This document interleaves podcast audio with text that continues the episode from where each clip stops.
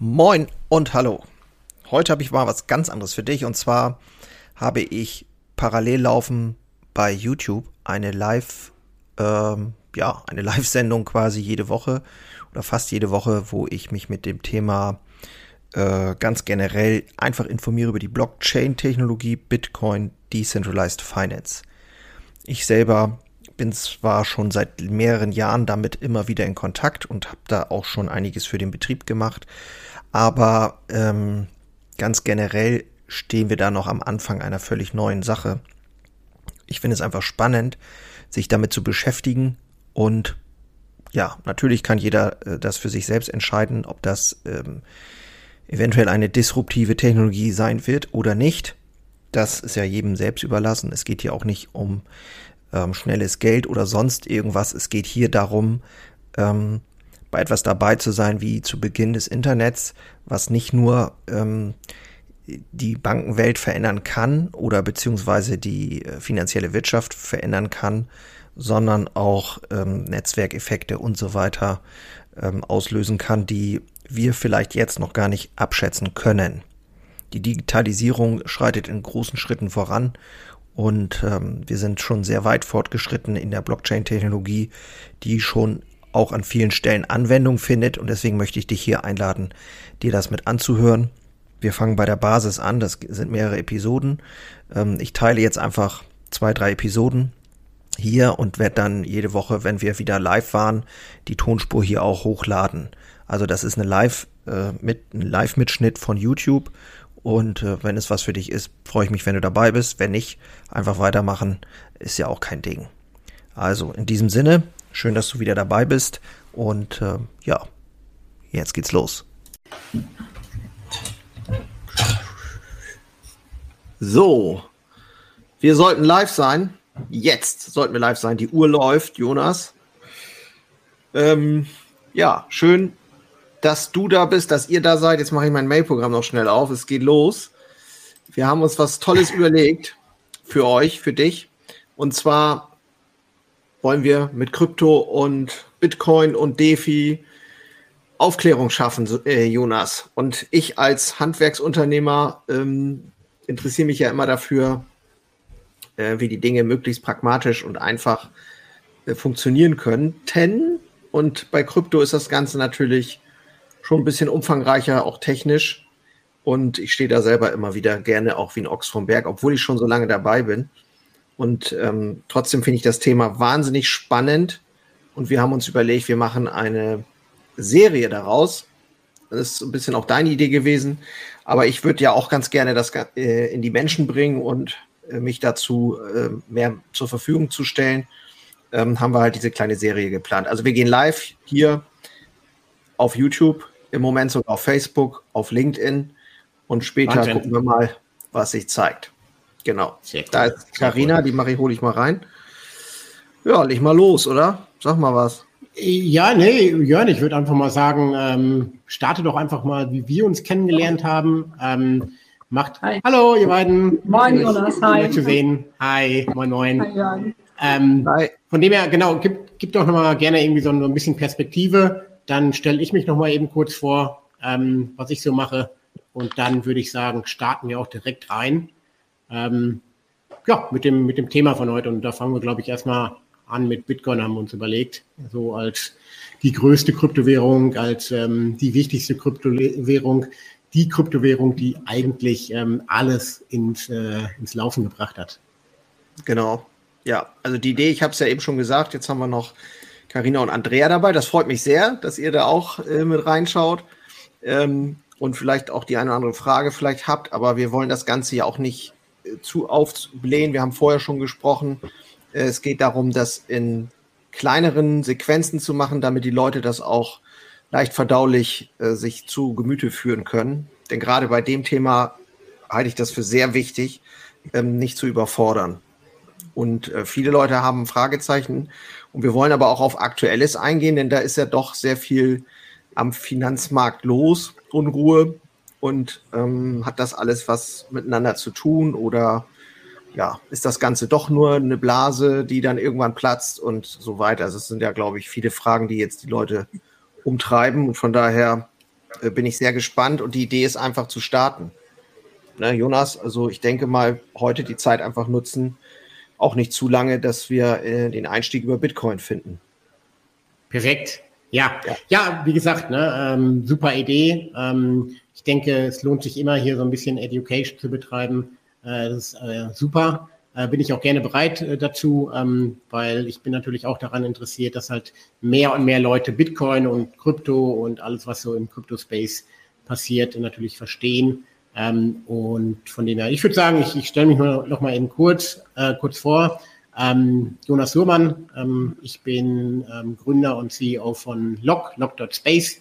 Ähm, Lock.space ist ein internationaler Staking-Provider. Das geht jetzt schon sehr, sehr ins äh, Fachgesimpel. Ähm, im, Im Grunde kann man sagen, was früher die Bank gemacht hat, das machen wir heute. Ja? Also wir ähm, können halt dem Kunden quasi Cashflow oder Zinsen auf seine ähm, Kryptowährungen generieren. Ähm, früher hat man sein Geld zur Bank gebracht ähm, und hat Zinsen bekommen. Das äh, funktioniert heute nicht mehr so gut, habe ich gehört. Und deswegen, ähm, genau, gibt es halt äh, viele neue Möglichkeiten. Ähm, wie gesagt, äh, durch die Technologie der, der Kryptowährung, durch die Blockchain-Technologie ähm, ermöglicht, ähm, womit man halt ähm, Rendite ähm, erzielen kann.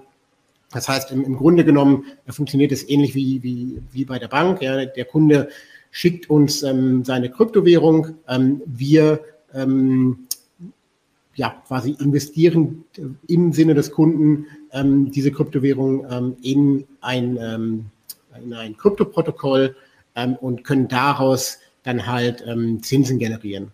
Ähm, und die zahlen wir dann halt an die, an die Kunden wieder aus, komplett flexibel, auf Tagesbasis. Ähm, also man bekommt Zinsen jeden Tag ähm, direkt in die Wallet oder auch direkt auf das Bankkonto, je nachdem. Und das Ganze ist halt, wie gesagt, global verfügbar für ähm, ja, ähm, Retail-Investoren, das heißt für den ganz normalen ähm, individuellen Nutzer, aber halt auch für Unternehmen oder Handwerksbetriebe oder was auch immer. Ähm, genau, äh, das mache ich so mit meiner Firma. Ich bin jetzt mittlerweile seit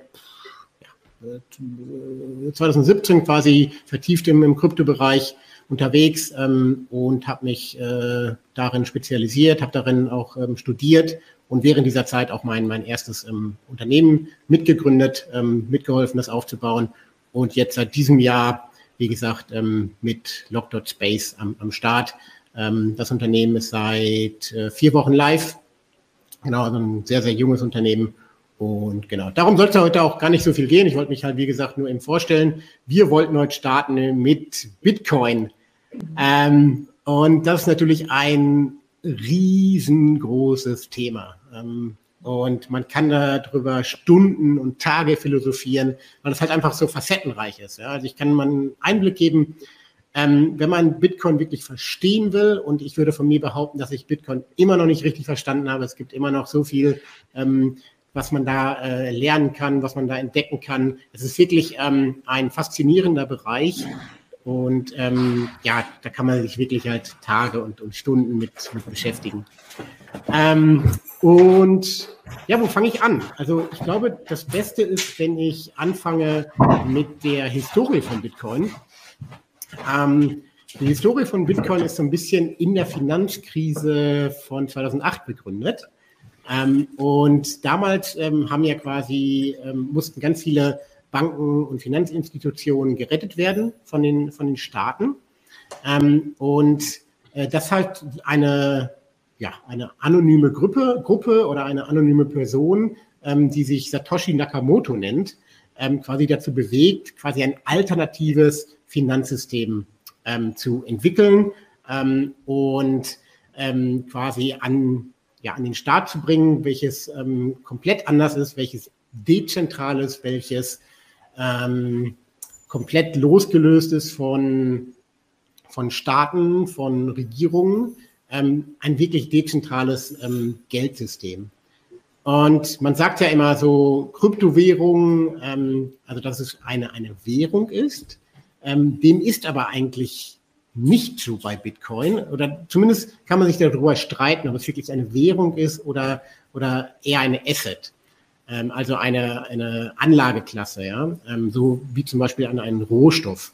Weil ähm, eine Währung ähm, hat natürlich ähm, verschiedene Eigenschaften. Ähm, eine Währung muss zum Beispiel handelbar sein, ähm, fungibel sein, ähm, es muss als Wertespeicher dienen. Ähm, und das ist Bitcoin nicht unbedingt. Also gerade wenn es ähm, um das Thema Zahlungsmittel geht, tägliches Zahlungsmittel, eignet sich Bitcoin nur bedingt. Ähm, ich werde später noch darauf eingehen, warum eigentlich. Ähm, deswegen ist es halt ähm, so, so, ein Zwiespalt. Und ich bin mir selber noch nicht ganz einig, ob jetzt Bitcoin eine, eine Währung ist oder eher eine, äh, eine Anlageklasse oder ein, eine Commodity, ein, ein Rohstoff, ja? so wie zum Beispiel Gold. Ähm, nichtsdestotrotz ist es halt, ähm, ähm, kann man sagen, wenn man halt äh, es als Währung sieht oder als Kryptowährung, ein komplett anderes ähm, ähm, Geldsystem, wenn man so will. Ja? Und das ist halt einfach darin begründet, dass halt ähm, Bitcoin ganz anders geschaffen wird, dass das Vertrauen in Bitcoin ganz anders erzeugt wird als jetzt ähm, bei herkömmlichen Fiat-Währungen, wie zum Beispiel dem Euro oder dem US-Dollar oder dem Yen ähm, oder was es da draußen noch so alles an Shitcoins gibt, sage ich mal ganz provokativ hier. ähm, genau, es ist halt, ähm, also ich glaube, der beste Weg, um Bitcoin wirklich zu verstehen oder woher das kommt, ist halt zum einen zu wissen, woher es kommt. Also es wurde halt damals während dieser Finanzkrise ähm, quasi ähm, äh, an den Start gebracht. Und diese Gruppe, diese ominöse Gruppe Satoshi Nakamoto, die bis heute komplett anonym ist, äh, man weiß nicht, ob das eine Einzelperson ist oder ähm, ähm, eine Gruppe, die das Ganze entwickelt hat, die hat halt in den ersten Bitcoin-Block eine Nachricht hinterlassen. Und das war quasi die Nachricht, äh, ich suche sie eben kurz raus. Genau, ähm, die haben eine Headline der äh, The Times in den ersten Bitcoin-Block, in den Genesis-Block, sagt man dazu, geschrieben. Und ähm, vom 3. Januar 2009, Chancellor on Brink of Second Bailout for Banks. Ja, ähm, das ist super interessant, weil da, da ging es halt da, damals darum, ähm, dass halt die, ähm, die Regierung in, in UK, also in Großbritannien, da quasi beschlossen hat, die zweite Bank halt ähm, zu retten. Also ein Bailout für, für, Bank, äh, für, für Banks ist ja quasi eine Rettung für, für Banken, ähm, weil die halt in Schieflage ähm, geraten sind ähm, im Zuge der Finanzkrise 2008. Ne? Und ähm, diese Nachricht, die kann man bis heute quasi nachlesen. Also man muss sich das so vorstellen, ähm, eine, eine Blockchain, also die Blockchain-Technologie ist ja quasi die Grundlage ähm, für alle Kryptowährungen, auch für Bitcoin. Und die beruht auf Blöcken. Ja, also ähm, Block für Block wird halt quasi zur Blockchain hinzugefügt.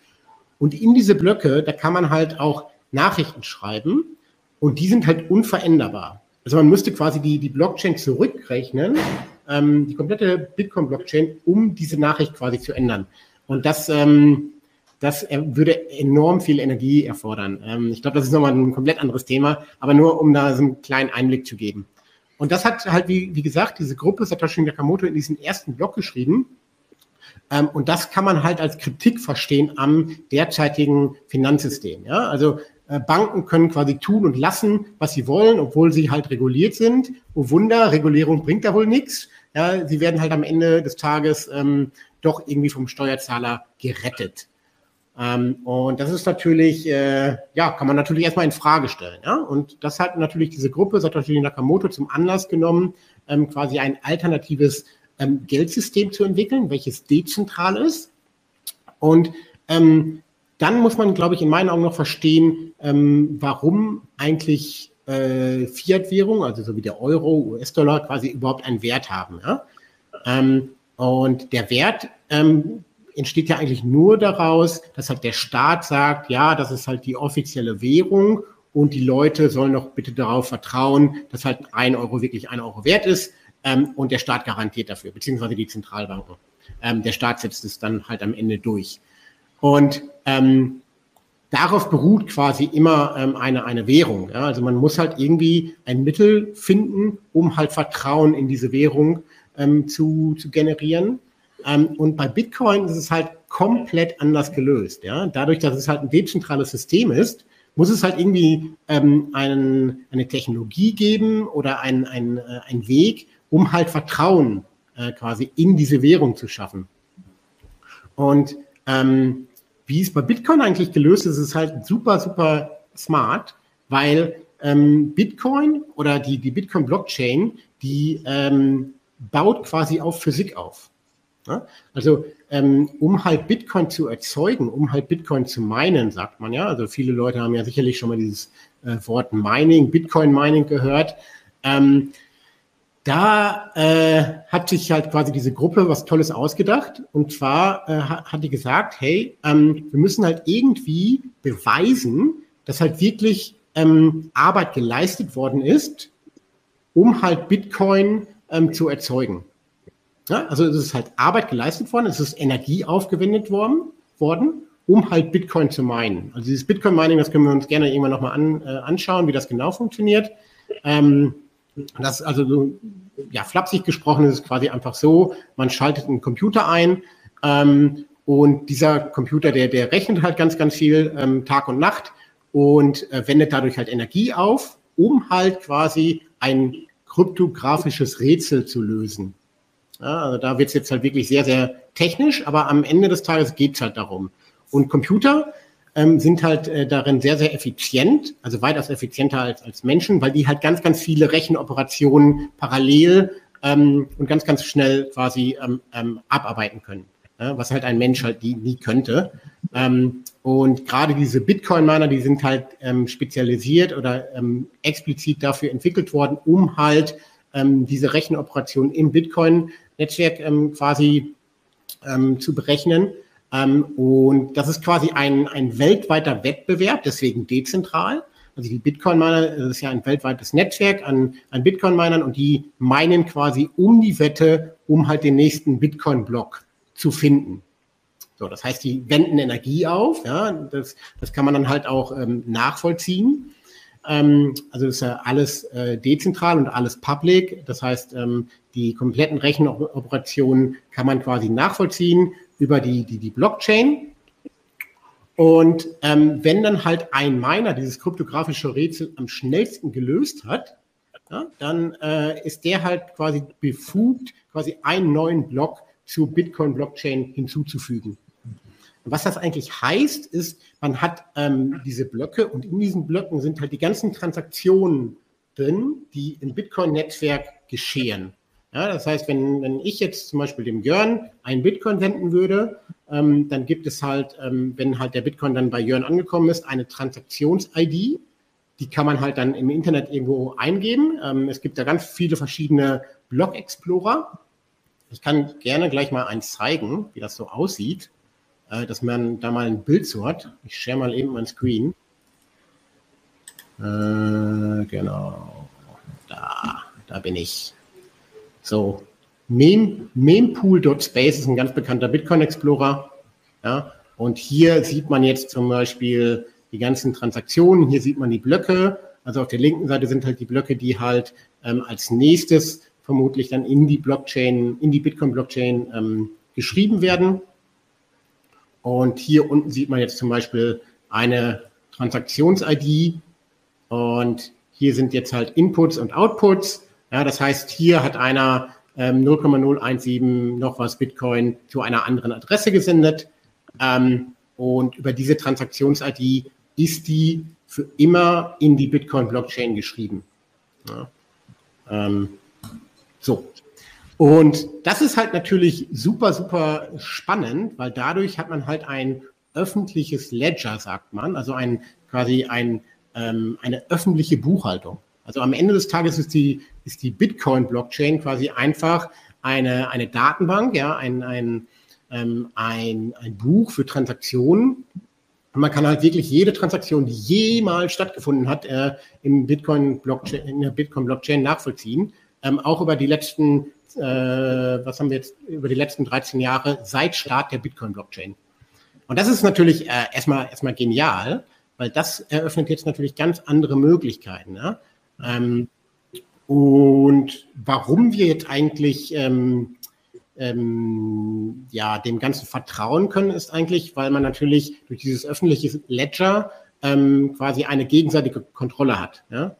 Ähm, und diese Miner, was die machen, wenn die jetzt zum Beispiel ähm, quasi versuchen, den nächsten Block zu finden, die versuchen jetzt halt, ähm, also zum einen den Block zu finden, ähm, diesen zur Bitcoin-Blockchain hinzuzufügen und beim Hinzufügen ähm, des Blockes ähm, werden halt ähm, die Transaktionen in diesem Block verifiziert. Ja? Das heißt, der Miner, der den Block gefunden hat, ähm, verifiziert die Transaktionen, ähm, veröffentlicht das quasi dem ganzen Bitcoin-Blockchain-Netzwerk. Ähm, das komplette Bitcoin-Blockchain-Netzwerk überprüft das. Ja, das ist eine kryptografische Überprüfung. Das heißt, diesen Block zu finden, ist enorm aufwendig, weil man halt da ganz, ganz viele Rechenoperationen ähm, durchführen muss. Das zu prüfen auf der anderen Seite, das ist ganz, ganz einfach und innerhalb von Sekunden erledigt. Ja? Ähm, und wenn das alles passt, ja, wenn halt wirklich jede Transaktion sauber ist und kein Double Spending, erkläre ich gleich, stattgefunden hat, dann ist halt dieser Miner ähm, befugt, äh, diesen Block quasi zur Bitcoin-Blockchain hinzuzufügen und wird dadurch quasi belohnt mit Bitcoin. Die Bitcoin kann er dann halt entweder halten oder halt am Markt verkaufen. Und dadurch finanzieren sich halt diese Bitcoin-Miner, um halt am Ende diese Stromrechnung zu bezahlen, die halt ähm, in die Millionen mittlerweile gehen. Und dadurch wird halt dieses Vertrauen geschaffen. Ja? Also ein komplett anderer Ansatz, wirklich dezentral gelöst. Und ähm, es ist ja häufiger schon vorgekommen, dass halt in manchen Ländern dann quasi Bitcoin verboten worden ist, äh, Mining-Operationen verboten worden sind, äh, wie zum Beispiel in China. Ja, die, die Miner haben dann halt ihre Zelte abgebrochen und haben halt ihre ähm, Computer an anderer Stelle wieder aufgebaut. Also es ist halt wirklich dezentral und es funktioniert. Und das ist halt das, das ähm, Phänomenale daran, dass man halt hier ein komplett neues ähm, Geldsystem geschaffen hat, unabhängig quasi von irgendwelchen Staaten, ähm, Open Source, ja, also jeder kann halt die, die Bitcoin-Blockchain zum einen einsehen komplett, aber halt auch zum Beispiel kopieren und forken und quasi sein eigenes Bitcoin erschaffen. Ja, also es ist halt wirklich Open Source.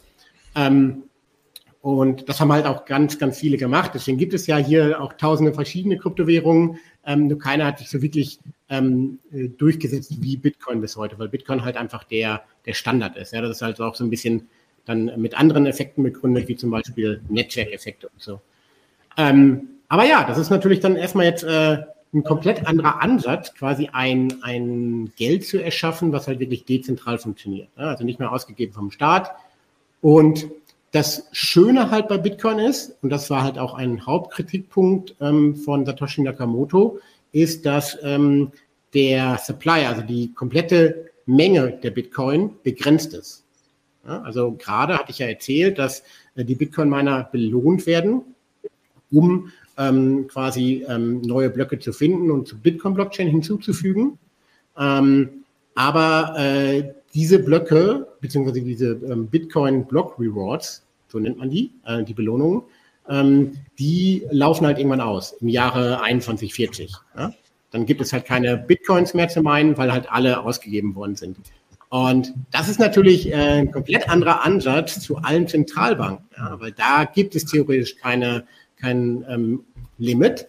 Ähm, es gab mal ein Limit, also der, der Dollar zum Beispiel, der war ja bis 1971 ähm, an ähm, Gold gepackt, also an Gold gekoppelt, bis dann Richard Nixon quasi diesen, diese Kopplung aufgehoben hat. Und seitdem, ähm, genau, wird halt einfach lustig äh, Geld gedruckt, ja. Immer wenn man, wenn man Geld braucht, wenn der Staat mal wieder nicht äh, sparsam war, dann, dann wird einfach die Notenpresse wieder angeworfen. Und ähnlich ist es ja auch ähm, quasi im Eurosystem. Ja, und dann share ich ganz gerne nochmal meinen Screen, da kann man das ganz gut sehen. Ähm, wir müssen mal so ein bisschen, glaube ich, auf die Zeit achten, ne? Die Zeit achten. Ja. Wir wollen ja, wir haben gesagt, 20 Minuten, vielleicht max ja. halbe Stunde. Jetzt sind wir bei 20 genau. Minuten. Vielleicht, dass du das ein bisschen im Blick hast. Ja, gerne. Also ich habe jetzt einfach mal ähm, lustig vor mich hingeredet. Ähm, vielleicht, Jörn, um mich ein bisschen einzufangen, ähm, hast du hier und da einfach eine, eine Frage dazu? Weil ich habe jetzt relativ viele Informationen einfach mal gestreut. Ähm, ich ja. wusste jetzt nicht genau, wo ich, wo ich anfangen sollte, aber ich glaube, es ist wirklich halt ähm, wichtig, hier da mit der Historie anzufangen. Ähm, ja, ich glaube, das ist eine richtig gute Bitcoin, Idee einfach. Ich glaube, das ist ja schon ja. fast ein bisschen Geschichtsunterricht, so gefühlt, ja. so in einem natürlich anderen Bereich, aber ich finde es halt super interessant. Aber da ist halt ist halt einfach halt, genau. gedanklich muss man halt das auch irgendwie noch am Abend verkraften. Also mhm. Also das ist dann auch nicht so ganz einfach. Aber ähm, was bei mir so aufploppt, und das können wir aber ja vielleicht auch mitnehmen in die nächsten Videos, ist das Thema Anonymität und was ist, was heißt das? Also es ist anonym, aber es ist nicht, ähm, wie nennt, also was ist der, der andere Begriff?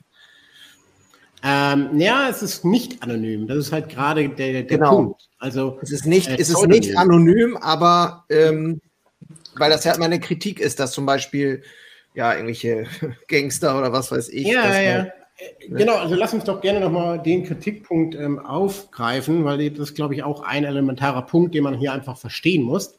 Also zum einen ähm, ist Bitcoin halt nicht anonym. Ja, es ist pseudonym, weil halt ähm, alles sich quasi hinter diesen äh, kryptografischen ähm, Adressen verbirgt. Ja? Das heißt also, jede Transaktion, hatte ich ja gerade gezeigt mit diesem Block Explorer, ähm, das ist quasi immer eine Transaktion von einer Adresse zur anderen Adresse. Und ähm, diese Adresse ähm, ja, verrät quasi eigentlich die, ähm, nicht die Identität, aber quasi den Nutzer dahinter. Ja? Also ähm, es ist wirklich komplett öffentlich, welche Adresse wie viel Bitcoin besitzt. Ja, also das ist halt, dadurch ist es halt nicht ähm, anonym, sondern pseudonym.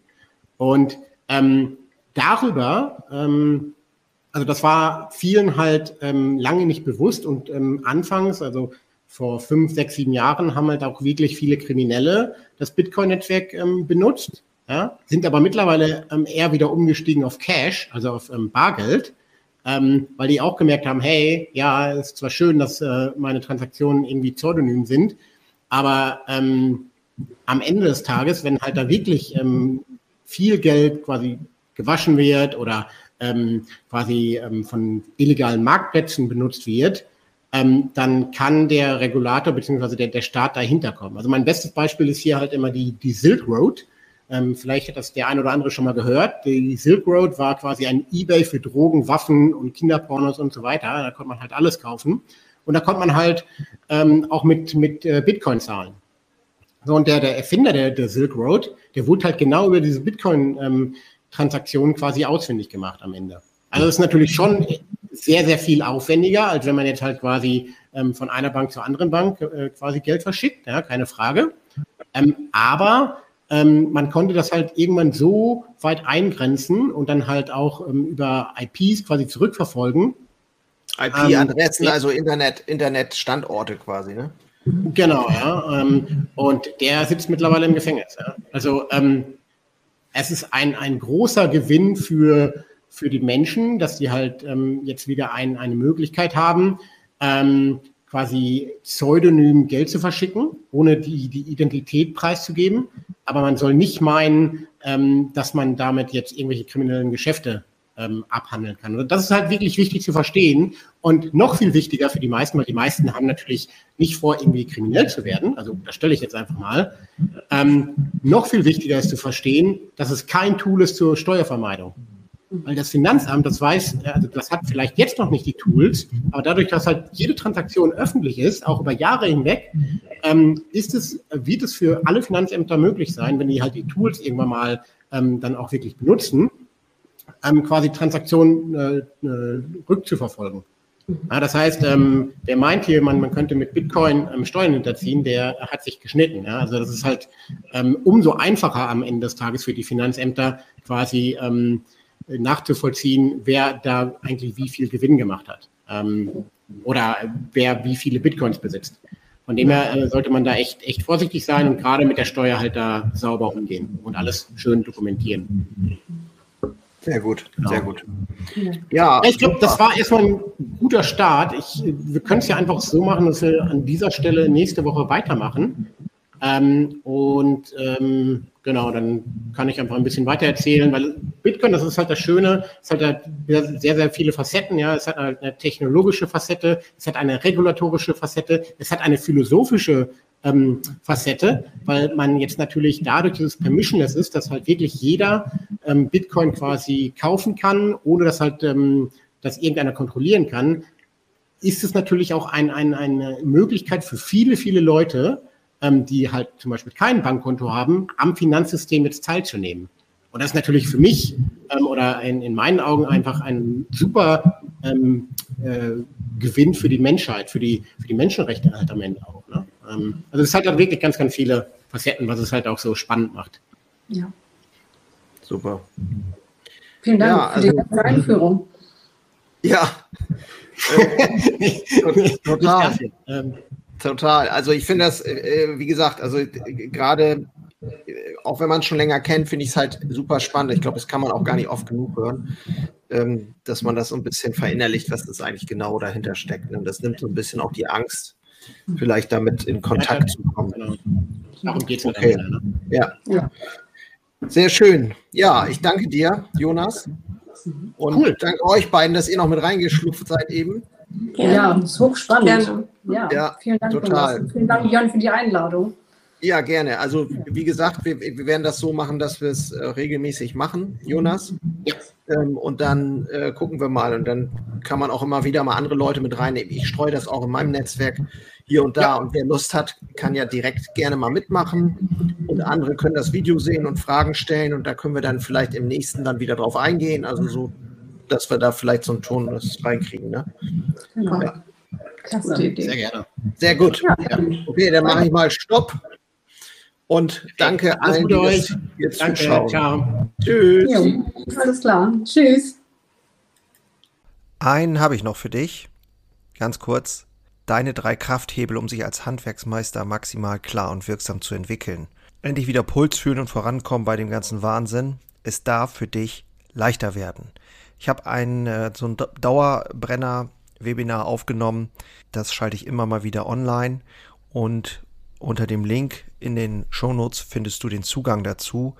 Du lernst in diesem Webinar, wie du wieder mehr Klarheit bekommst und wie sie dir hilft, gelassener und besser voranzukommen.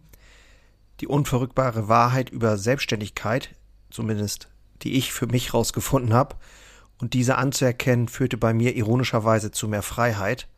Ist kein Theorieblabla, sondern wirklich erlebte und durchlebte Erfahrung von der Basis am Handwerk. Ich möchte hiermit was zurückgeben und deswegen habe ich das jetzt live geschaltet aktuell. Du kannst dir da einen Termin aussuchen und dann mit einsteigen. Also, das eigene Handeln und Verhalten mal auf den Prüfstand stellen und damit du da nicht die gleichen Fehler machst wie tausende andere und ich vor dir, teile ich dir dort ganz einfach meine simple Drei-Hebel-Strategie, um wieder wirksamer und klarer in die Zukunft zu kommen. Würde mich freuen, dich dort kennenzulernen. Alle Infos findest du, wie gesagt, unten in den Shownotes. So, und jetzt bis zum nächsten Mal. Mach's gut. Ciao.